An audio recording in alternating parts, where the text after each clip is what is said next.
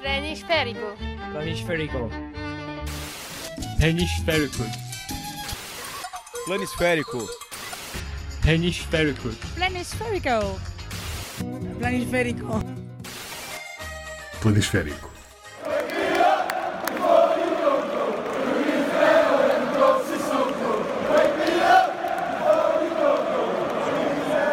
E quem é que precisa de Bale quando tem Sissoko? Eu sei que estes jogadores provavelmente não encaixam aqui no, no perfil típico de, de tema do planisférico, Exato. mas é disso que vamos falar hoje. Eu sou o Tiago Pimentel. Eu sou o Marco Vaza. De facto, o podcast planisférico não, geralmente não fala. Não, não entram aqui jogadores que custem mais de 100 milhões de euros. Claro que não.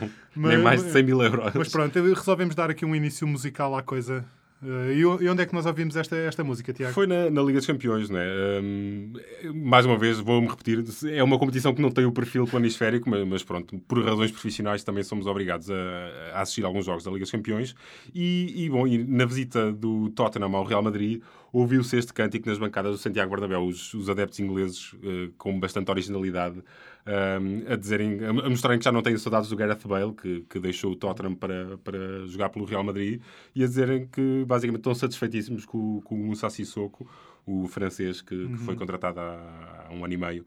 Hum, o Sissoko foi titular no Tottenham, até teve em bom plano. O Gareth Bale não jogou sequer, porque está lesionado. Hum, e, e, bom, e o Sissoko esteve em plano de destaque. E o Tottenham conseguiu até arrancar um empate no, no terreno do Real Madrid, que foi, não acaba por ser um feito para a equipa do Pochettino. De facto, está- mas está- nesta história estás a esquecer de um pormenor importantíssimo. A música que dá origem a este cântico é nem mais nem menos que o Wake Me Up Before You Go. Go, Exatamente. o grande êxito dos anos 80 do Zwam, que era, enfim, a banda do, a banda do George Michael e do, do outro tipo que nunca ninguém sabe o nome. Era o George Michael e o outro. E o outro, exatamente. And the other E o guy. coiso. And the other guy from Wham, o coiso do Zwam. Enfim, uh, continuamos ainda na Liga dos Campeões, mas uh, desta vez há um, há um cruzamento feliz da, da Liga dos Campeões com, Com com, o o planisférico. Uhum. Porque também tive- tivemos, houve um, esta jornada da Liga dos Campeões foi histórica por vários motivos, já Uhum. lá iremos. Um deles foi o primeiro ponto da história do Karabakh Agdam FK na Liga dos Campeões. Exato, o ca- campeão Azerbaijão. o campeão do Azerbaijão conseguiu um empate em casa com o Atlético Madrid, um empate 0-0. Eles que tinham entrado, eles que para já são a primeira equipa ah, do Azerbaijão a chegar à fase de grupos da Liga dos Campeões. Eles tinham tido, digamos, uma entrada muito violenta a perder 6-0 com o Chelsea na primeira jornada. Depois tiveram um resultado bastante mais respeitável a perderem apenas por 2-1 com a Roma Ok. e agora conseguiram um 0-0 com o Atlético Madrid. E quando eu digo um empate caseiro, est- estou, não estou a ser bem verdadeiro. Porquê? Porque o Karabakh Agdam não joga propriamente em casa, joga mesmo bastante longe, joga em casa emprestada, mas não estamos aqui a falar num caso em que o Lusitano de Évora tem de ir jogar ao, Ao ao Restelo. Restelo, porque, não, porque, não, porque o estádio não serve para, para receber o Porto. Não, aqui é, é um motivo, infelizmente, bastante mais grave que está, joga longe de casa e porque a sua casa é uma cidade fantasma, é uma cidade de ninguém.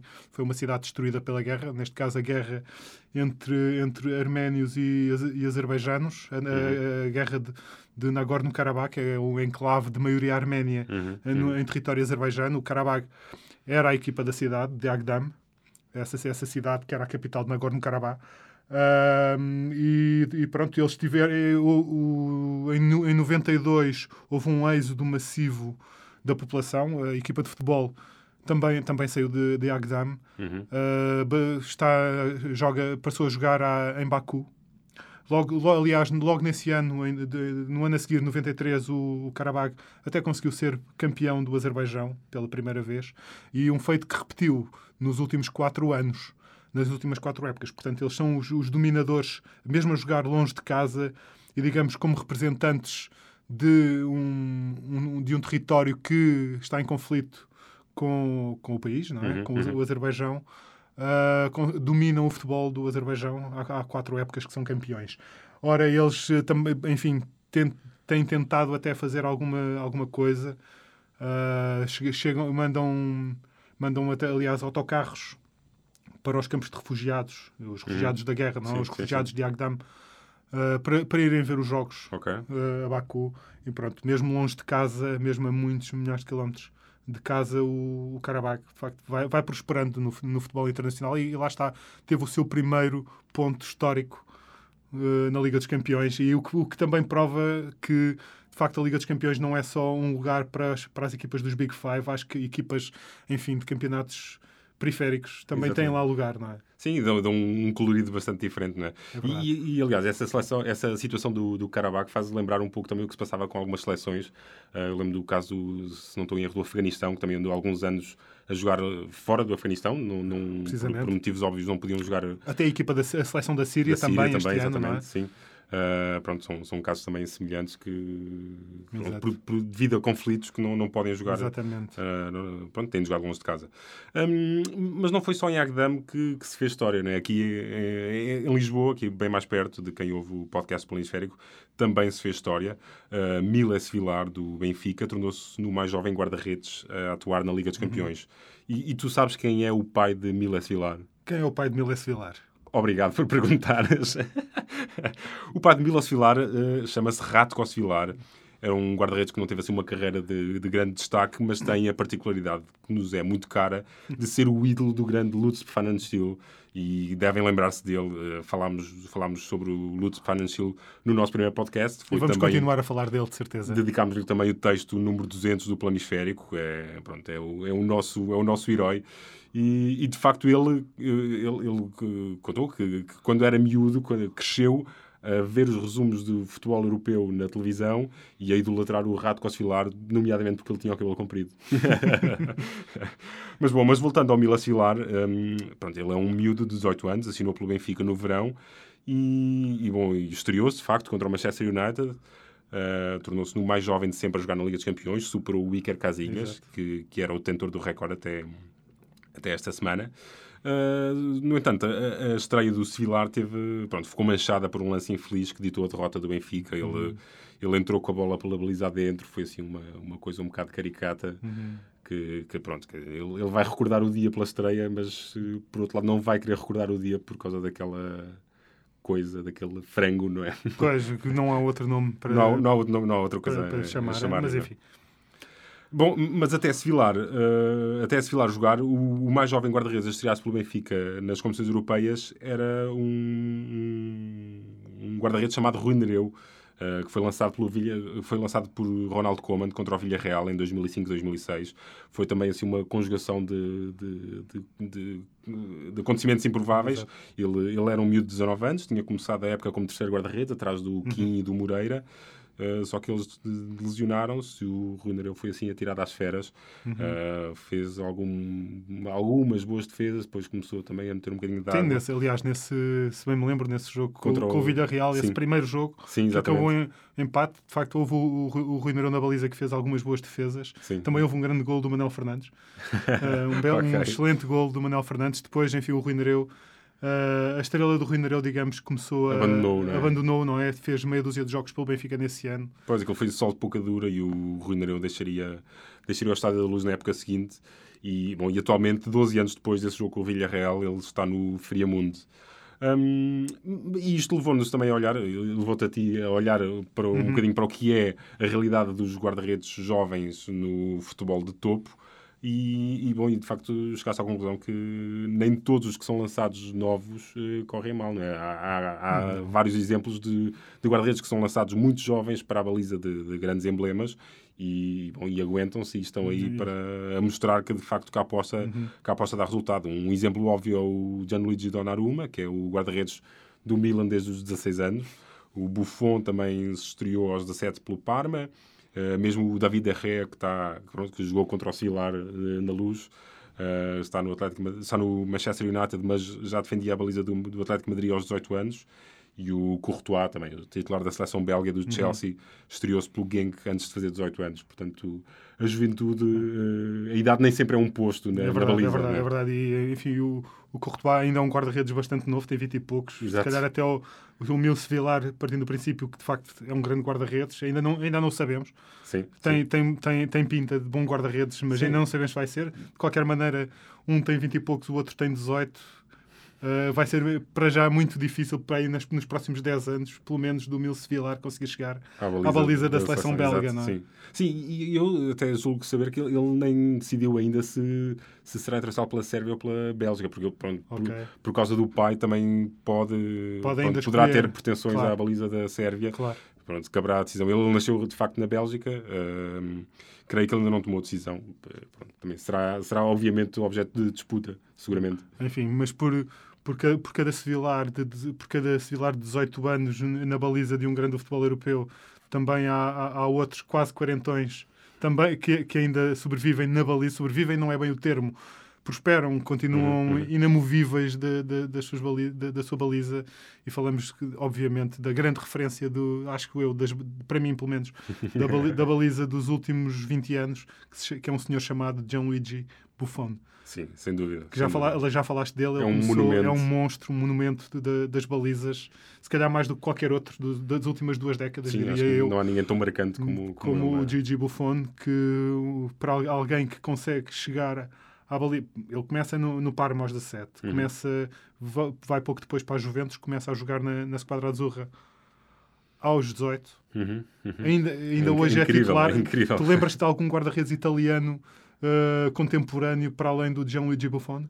Pois, lembro de vários, mas nenhum a jogar, não é? Nenhum a jogar, todos, não é? Todos Só- no banco. Exato, todos no banco, de facto, ninguém se lembra, quer dizer, os, ninguém se lembra, pelo menos no, a nível de- de internacional, a nível de seleções, o Uhum. Buffon não deu, a não ser quando se lesiona, Claro, uh, não dá hipótese nenhuma e, e não, há, e não é propriamente da- daqueles que chega aos 30 e tal e quer deixar o futebol internacional para se concentrar no clube. Não, Ele o, Gigi. Buffon foi daqueles casos que acompanha, acompanha a Juventus na, na descida à segunda divisão Certo, exatamente. acompanha a Juventus na subida, em- no, no, no, no domínio dos últimos cinco anos do futebol italiano. Está na seleção italiana nos melhores e nos piores momentos, na, na época da renovação, na época do- dos títulos mundiais e o, e o Buffon continua. Bem, mas não sabemos ainda se o Buffon vai a este Mundial Certo. porque na- a a Itália- ainda tem de jogar o playoff, é? com a Suécia, mas quem já tem garantido o lugar é nem mais nem menos que um, um guarda-redes que nós também já, já falámos sobre ele no planisférico, que é o Wessam El Adari, que é o guarda-redes da- da- do Egito, Egito, o Egito sim. que volta a uma fase final do Mundial quase 30 anos depois, de 1990, depois de 1990 Uhum, uhum, do Itália 90. Ah, ele eh, vai, vai jogar, ele tem 44 anos, vai ter 45 anos quando se disputar o Mundial e, e muito provavelmente vai ser o titular da baliza do Egito. Pois ele continua a jogar, não é? Ele continua a jogar, ele joga no, no Al Tawon da Arábia Saudita e, e pronto, e, e quase de certeza que vai bater o recorde de jogador mais velho de um Mundial de Futebol, que também é de um guarda-redes, Uhum. e que foi estabelecido ah, no, no Mundial de 2014 pelo, pelo Farid Mondragon, colombiano Ah, certo, que certíssimo, jogou, exatamente. que jogou cinco, cinco breves minutos num jogo da, da, da Colômbia contra o Japão. E pronto, e esse, ele é atualmente, tem 40, tinha 43 anos e 3 dias, Ok. o Farid Mondragon, quando jogou. Uh, o, o El vai, vai ter 45. Portanto, Quando- o quando- recorde quando fica, jogar, fica superado vai- por larga por margem. larga margem, enfim. E Quase o- dois anos de diferença. enfim, o Buffon ainda não vai, ainda não, não vai conseguir lá chegar, a não ser que aguente pelo menos mais dois mundiais. enfim, não sabemos. Ah, é um, é um guarda-redes, enfim, que o, que o Manuel José conhece bem, não é? Certo? Que, certo. hum, que, que, o- que o orientou dos tempos em que, estava, em que estava no futebol egípcio, mas não se dão propriamente bem. O Manuel José, aliás, ah, acho que até se pode dizer que se detestam um ao outro. Ok. O Manel José disse que o El Adari eh, era capaz de vender a família por dinheiro. E também chegou, Ui, ui, chegou ui. a chamar-lhe o Pinóquio do Egito. Enfim, não há, não há propriamente amor. Sim, entre- não, entre não é, não é uma relação muito amistosa, não, Não, nada mesmo. Nada mesmo. Claro que o El vai diretamente para o topo da lista dos mais velhos de sempre no Mundial e também não é, não é surpresa nenhuma que esta lista dos mais velhos sejam quase só guarda-redes. Não Pois é? sim, é verdade. Sim. É verdade, são, Hum, neste momento, antes do El são oito dos dez mais velhos de sempre a jogar no Mundial, são são guarda-redes. Claro. Uma das exceções, claro, é o Roger Mila, que é também o mais velho jogador a marcar um gol no Mundial. Mas isso, enfim, é outra história, fica para outra altura. Mas quem, quem sabe se o Japão também não se lembra de convocar o, o caso Miura. O caso Miura, eventualmente, podia, podia, fazer, podia fazer isso. Por que não? Para entrarmos também aqui numa, numa disputa de recordes. Exatamente, aí o caso Miura estraçalhava completamente o recorde do Farid Mondragón e do El. Enfim, deixemos o Mundial de Séniores. Sim, o Mundial ainda falta muito que ainda tempo. Falta, ainda falta, é só, é só para o ano no que próximo vem. verão. Claro. Exatamente. O Mundial de Séniores é só para o ano que vem, na Rússia. Um, o que está a decorrer por estes dias é o Mundial de Sub-17. Está a acontecer na Índia. Um, tem sido uma competição relativamente, relativamente interessante de se seguir. Já tivemos jogos do calibre de Honduras, Nova Caledónia, ou Mali, Iraque. Também tivemos um Índia-Estados Unidos. Um, e co- Sempre com estádios cheios. Sim, sim, sim, claro que sim, claro que sim. Isto com a curiosidade da Índia, a seleção anfitriã, ser orientada por um português, o Luís Norton Matos, já tínhamos falado também aqui dele, um, que ele basicamente foi, foi contratado especificamente para orientar a seleção sub-17 neste Mundial. Ele já tinha tido experiências eh, aqui no futebol português, também no futebol africano, e, e pronto, e foi o escolhido. A coisa não correu muito bem. Eles, a Índia teve jogos na fase de grupos com os Estados Unidos, Colômbia e Gana, perdeu os três jogos, marcou um golo, sofreu nove. Uh, portanto, acho que ainda não é desta que a Índia consegue aquela tal geração que os vai levar a um Mundial de séniores. Não, ainda não. Uh, mas pronto, o, o trabalho. Eles já estiveram perto. uh, Sim, sim, sim. Eles até chegaram a ser convidados e, e recusaram. Um, mas pronto, vamos ver se o, se o trabalho feito pelo Norton de Matos, se, se há aqui os alicerces para alguma coisa daqui a uns anos. Vamos ver se, se de facto Ou, ou não. ou não, ou não, pois, o mais certo. Hum, também deste Mundial de Sub-17 surge a história do, do Níger, né, que é, é outra seleção estreante, tal como a Índia, e, é, e basicamente é, é uma seleção formada por uma incrível coincidência. É, é a história que contamos hum, esta semana no, no- na, na rubrica Planisférico, no- na edição impressa e em público.pt. E, e- e, bom, e, e é, é de facto uma daquelas coisas eh, que já não se deviam passar no futebol mundial, mas que continuam a acontecer. Hum, basicamente, os, os regulamentos do Mundial de Sub-17 estabelecem um limite máximo e mínimo para a data de nascimento dos jogadores, porque eles têm de ter no máximo 17 anos e no mínimo 15 eh, no ano civil em que acontece o torneio. Ora, eh, as datas são 1 de janeiro de 2000 e 31 de dezembro de 2002. O Níger tem nada menos do que 5 dos 21 jogadores com data de nascimento a 1 de janeiro de 2000. Portanto, entram ali mesmo por, por poucas horas. E, e- não são todos irmãos gêmeos. Não, não, não, não. Não, não, não, não, é um- não é uma situação dessas. Eles entram ali mesmo. Se, se eles tivessem nascido no dia anterior, não podiam jogar este Mundial. Portanto, nasceram todos no dia 1 de janeiro de 2000. E, e como não podia deixar de ser, há muita gente a questionar esta coincidência. Hum, tal- até porque as situações de manipulação de, de datas de nascimento em, em torneios de futebol jovem não são novas. Eu, eu entrei em contato com a FIFA e eles disseram-me que não têm razões para desconfiar. Eles já, já há alguns anos que implementaram uma- exames obrigatórios de ressonância magnética que permitem detectar o desenvolvimento da estrutura óssea e determinar se os jogadores têm eh, de facto 17 anos ou se já são mais velhos. Hum, mas, bom, não, não- também não, não, podemos ser inteiramente cínicos. A data de nascimento destes jogadores do Níger indica que nasceram precisamente nove meses depois de um golpe de Estado que derrubou um governo militar. Pode ter sido só a euforia daqueles dias, não é? Claro, uma, uma festa. Festa em Niamey Exato, e, e bom, pronto, as pessoas e depois- entusiasmam-se, uma coisa leva à outra. Exato, exatamente. E, e nove meses depois há o resultado. Não vamos ser cínicos, não é? Não vamos, não vamos. Não Pode ter vamos. sido só um dia abençoado para o futebol do Claro, Níger. naturalmente, naturalmente. Foi, foi, foi o cosmos, ou então uma grande coincidência, ou então uma grande aldrabice. Mas não, enfim, não vamos pensar. Não vamos julgar, pensar não vamos, não vamos julgar. julgar. Se a FIFA não desconfia, nós também não. Nós também não, exatamente. Quem já não tem 17 anos Não. É Freddy Adu, É o nosso querido Freddy Adu, que já não que, tem. enfim, que provavelmente Já não é vai- a jovem promessa. não não é a jovem promessa, se calhar só, só vai voltar a jogar quando, depois de estrear a nova temporada da Guerra dos Tronos lá para 2018 ou 2019. Mas já podemos considerar que ele, aos 28 anos, já, pode, já é uma velha glória. Exato, já, já não é é- já, promessa. já não é uma jovem promessa, mas já, já é uma, velha glória. já é uma velha glória de muitos clubes, um deles o Benfica, naturalmente, claro. não é? Também do Belenenses, do Mónaco, entre outros.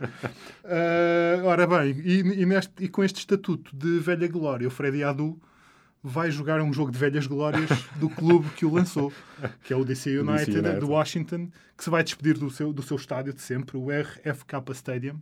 Este domingo vai ter um jogo, de, enfim, das velhas glórias.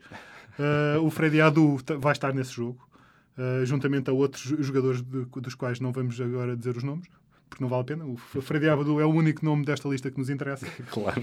Uh, claro que o Freddy Adu entrou no futebol profissional pelo DC United. Foi ele que foi o DC United que o recrutou quando ele tinha 14 anos. Exato. Recrutou no draft e foi provavelmente uh, o, onde ele teve os melhores momentos da, sua, da sua carreira de profissional de 14 anos. Não quero mais dizer, ele começou a ser profissional aos 14 anos e tem neste momento 28. Exato, pá, exatamente. Já leva tantos anos a jogar futebol como tinha anos de vida quando começou. Exatamente. Já não... Mas pronto, agora não sabendo de- de- de- desses 14 anos, quantos deles é que foram a jogar mesmo, mesmo Pois a sério? exato, sim. É- Enfim, eu- enfim se, fôssemos, se fôssemos a contar os minutos de jogo que o Freddy Adu tem nos últimos, sei lá, 5 anos, pois é. enfim, não, não contaria provavelmente nem um jogo inteiro. Eh, mas pronto, o jogo vai ser no domingo. Uhum. Este jogo das velhas glórias em Washington no, ah, no sábado. O Freddy Adu e outros, outras destas velhas glórias, e eu estou a fazer as aspas com os dedos, ehm, vão, vão, dar o Washington, vão dar em Washington, vão dar autógrafos, Ok, ok. vão, vão, vão tirar selfies, provavelmente, e fazemos aqui um pedido aos nossos ouvintes em Washington, na zona e na costa leste dos Estados Unidos, que passem por, eh, pelo, pelo RFK Stadium e peçam um autógrafo ao, Freddy Adu com uma dedicatória ao dedicatória para o planisférico. Ou então uma, uma selfie, uma fotografia. Era uma coisa que nos ia deixar muito, muito felizes. Deixava-nos muito felizes, para além de que teríamos, era sinal de que tínhamos audiência nos Estados Unidos. Ah, e pronto, e vocês já sabem que o Freddy Adu é um, para além do Lutz Fan and Steel, é outro dos nossos. Dos no, dos Está, lá- heróis- está no topo. está no, no topo. E, e é, com, é com este. E fazemos só mais um apelo. Para além de, do, do- do- dos autógrafos e das selfies do, do Freddy Adu, lembrar que aos diretores desportivos deste, do futebol deste país que, que, que a janela de janeiro está quase a Exato. abrir. Vão ser precisos retoques nos plantéis. Exatamente, portanto, eh, correções, enfim, compensar eventuais saídas. um jogador com experiência nos quatro cantos do mundo. É verdade, Freddy Adu é um jogador livre. E ainda é Tem- só tem, só tem, relativamente 20 jovem só tem ainda. 28 anos. Exato. Ainda tem muito futebol para dar. Exatamente. E é com, com isto que nos despedimos. Eu sou o Marco Vaza Tiago Pimentel aqui. e, e voltamos desta vez a, a ter o cuidado técnico do Guilherme de Souza. E despedimos-nos e até daqui a 15 dias. Um abraço. Um abraço. Público fica no ouvido. Planisférico.